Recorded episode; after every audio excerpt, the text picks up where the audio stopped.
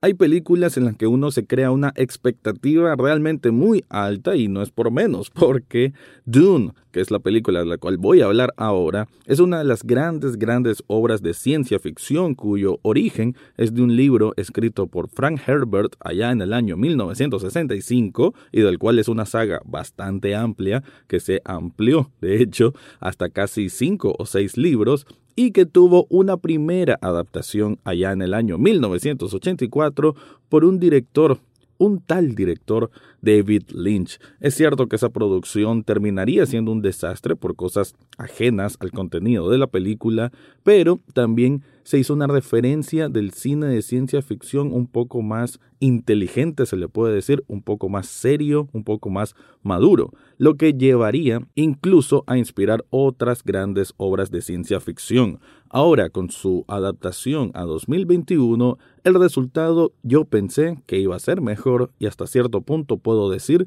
que es decepcionante. De eso es lo que voy a estar hablando en este episodio. Análisis cinéfilo y seriéfilo de la actualidad. Esto y más en el podcast Echados Viendo Tele. Esta es una producción desde Nicaragua de Rafael Lechado.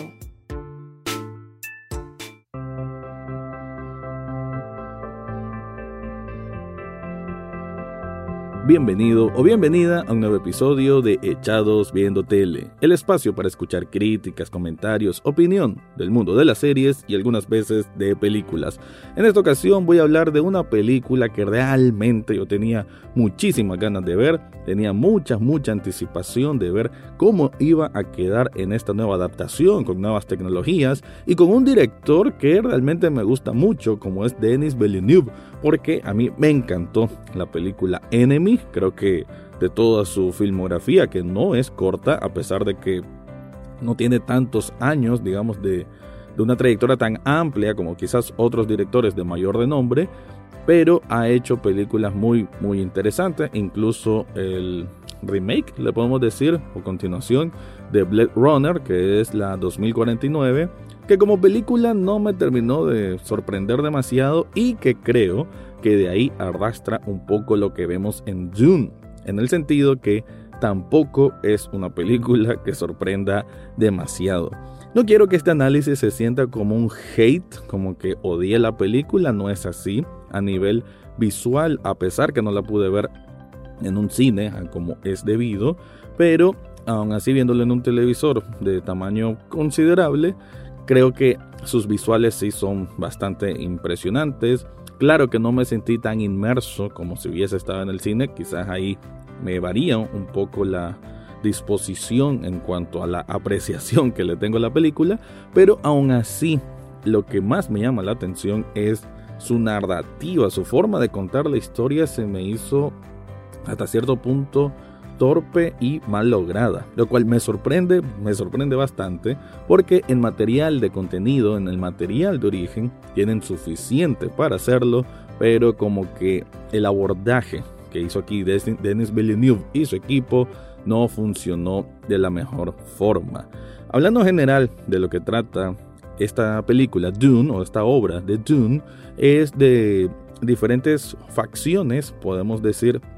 de, planetas, de reinos interplanetarios que están en conflicto y que hay un emperador, hay una corte internacional, intergaláctica, como se le puede llamar. Entonces, uno de estos reinos son los de Atreides, la familia Atreides, y nuestro personaje principal es Paul, interpretado aquí por un Timothy Chalamet, que cumple, más no sorprende, más no te quita el aliento ni nada más. De hecho, todas las acciones son muy, todas, sí, todas las actuaciones son muy, muy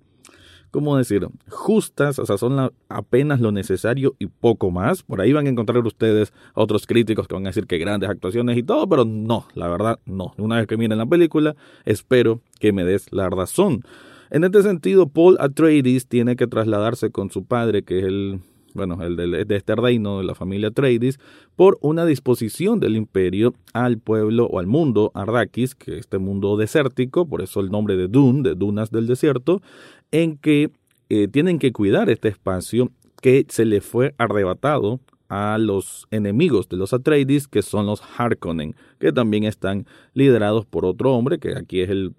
el único villano que tenemos y que es un hombre despiadado, todo su ejército es despiadado, son hombres muy de guerra, muy de explotación de recursos. Y en hablando de recursos, es que aquí toda la, digamos que la mitología de Dune, la mitología intergaláctica de Dune, gira alrededor de que hay un mineral, un recurso, una especie, que esa especie sirve como combustible para las grandes naves, entonces es el mayor recurso de importancia en este mundo ficticio. Es el combustible, ¿no? Es el petróleo, a como sucede en la vida real. De hecho, hay muchos, digamos, paralelismos con historias de la humanidad porque esta historia tiene un contexto también político, de guerra, de guerra económica y de, guerra en general y de ese juego de poder, ¿no? Creo que por eso es que tuvo tan, tan buena recepción en su momento esta saga de libros desde el principio y como que mucha, mucha gente quería adaptarlo. Creo que también hubo una adaptación allá en el 2000 de una serie, pero pues tampoco funcionó de lo mejor. Entonces, ese es el panorama general de lo que deben saber de Dune. Reinos que están en conflictos, que el principal reino, el de Paul Atreides, bueno, él, es, viene siendo el príncipe, ¿no? El príncipe heredero, él tiene que ir junto a su padre a este planeta extraño, Arrakis, y están los Harkonnen, que no le gusta esta decisión, no le gusta que estén otras personas, peor sus enemigos, eh, que van a explotar este recurso, este mineral, y también entran en pantalla los que es el pueblo Fremen, que el pueblo Fremen es el pueblo originario de este mundo, el cual ha sido desplazado porque antes con los Harkonnen pues fueron casi eliminados, tienen que estar escondidos en unas montañas, y aquí Atreides trata de, de ser un poco más político, un poco más diplomático, pero las cosas no irán saliendo bien. Eso por un lado. También esta historia tiene el, el tinte de ser una historia de héroe, de descubrimiento del héroe, del viaje del héroe, de ser un desconocido a ser el líder de, de una nueva revolución, podemos decirlo. Y esto tiene que ver con digamos, unos poderes especiales que tiene, porque bueno, esto también tiene fantasía, ciencia ficción, unos poderes especiales que tiene Paul, que lo heredó de su madre, que su madre es de una digamos, de un lineamiento de unas especies de sacerdotisas, pleca brujas, algo así, eh, y ellas pues transfieren un poder importante, entonces hay una profecía del, de esta persona que va a nacer y que va a guiar al pueblo libre, bueno, ese tipo de cosas, ¿no? Casi un mesías. Eh, eso también tiene de historia esta película Dune. Hasta ahí todo bien, la verdad que la historia es muy rica y permite muchas cosas. ¿Cuál es lo malo? Ahora sí ya vamos directo a lo que importa. Lo malo es que la historia, como se va desarrollando la película, como va avanzando la trama, no permite que absorbas a los personajes. Todo es tan frontal, todo es tan directo, todo es tan seguido que simplemente las cosas no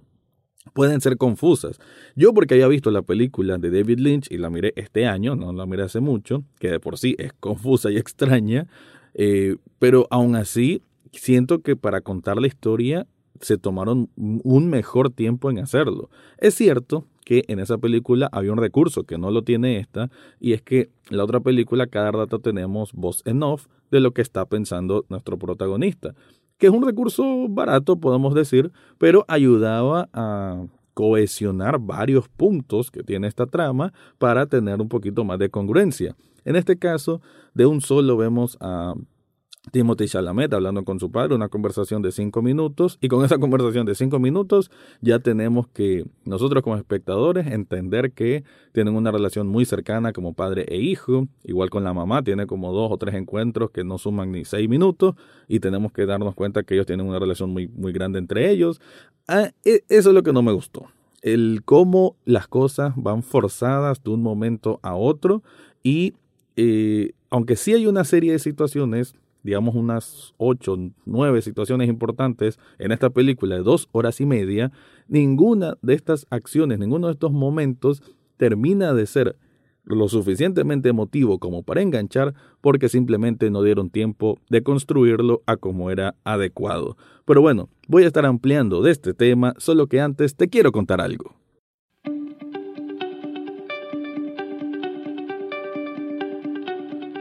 Si estás buscando una camiseta de Dune o de cualquier otra película que esté de moda o que haya sido un clásico, podés buscar un diseño apropiado o enviar el tuyo propio a través de Sublishop Nicaragua. Esta tienda de sublimación no solamente trabaja con camisetas, también tienen tazas, tienen cojines, tienen artículos para celulares y un montón de cosas más que seguramente te van a gustar. Yo ocupo un montón de estos artículos, me gustan bastante, los voy a ocupar incluso en un set de un programa que voy a tener muy pronto y a vos te lo recomiendo. En las notas de este episodio te dejo el enlace para que descubras todo lo que ofrecen ahí.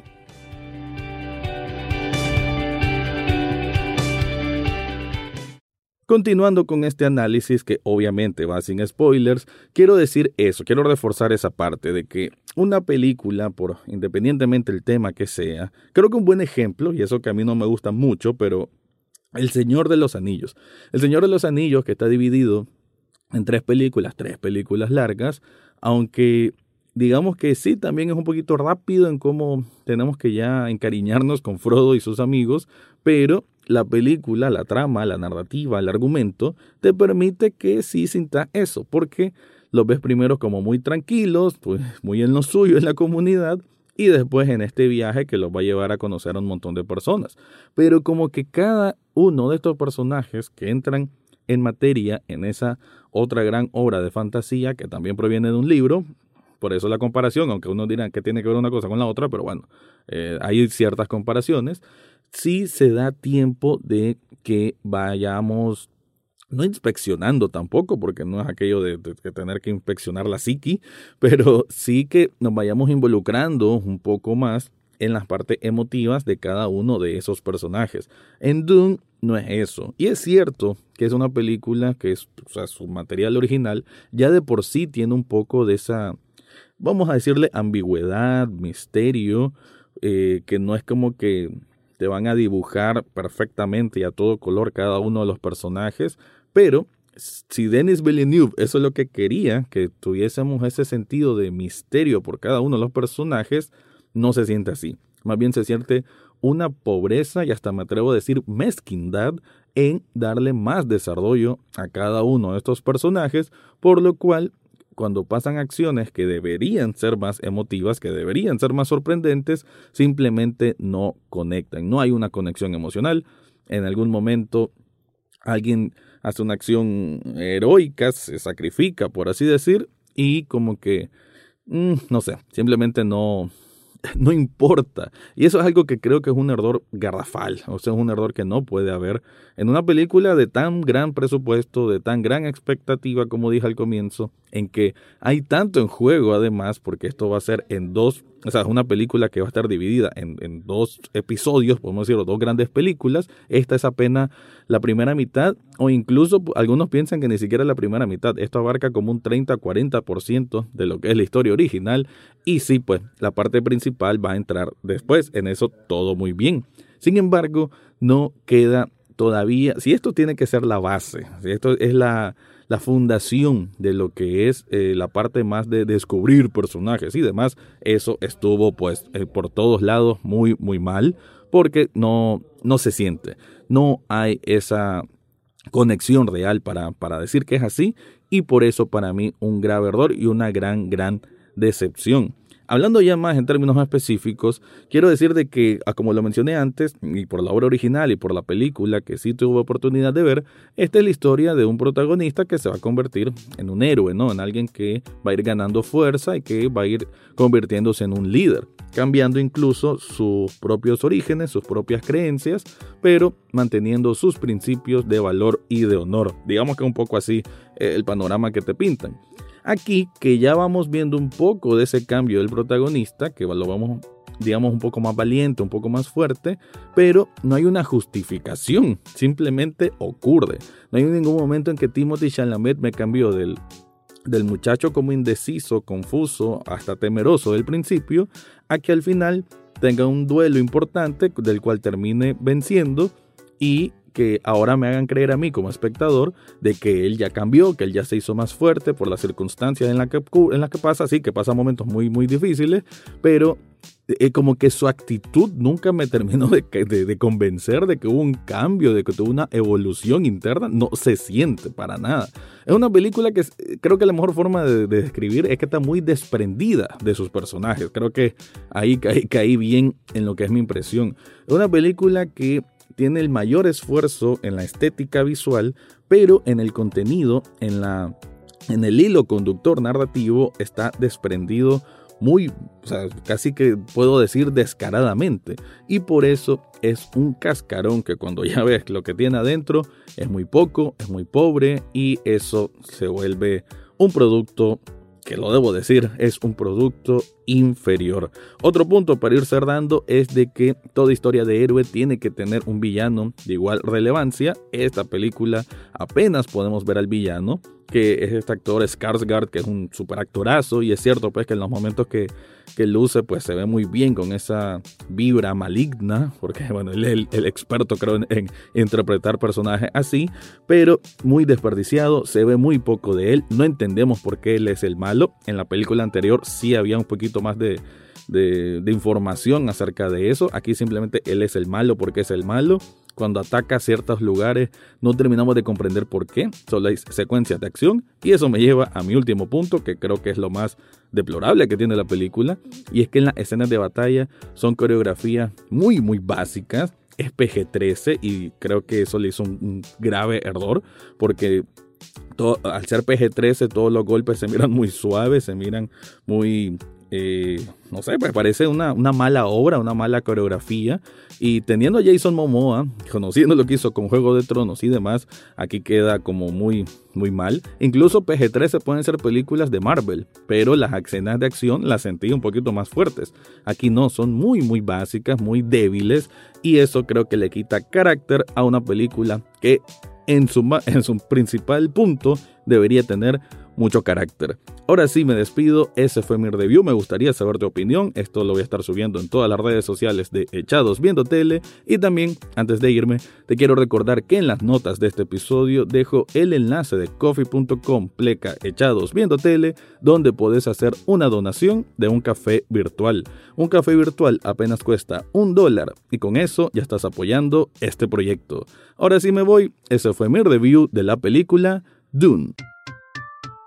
Eso fue todo por hoy en Echados Viendo Tele. No olvides suscribirte desde tu sitio favorito, ya sea Spotify, Apple Podcast, Google Podcast o hasta en YouTube. En las notas del podcast encontrarás el acceso a Facebook, Twitter e Instagram, además de cómo hacer una donación de un café virtual a este programa. Gracias por escuchar y serán hasta la próxima semana.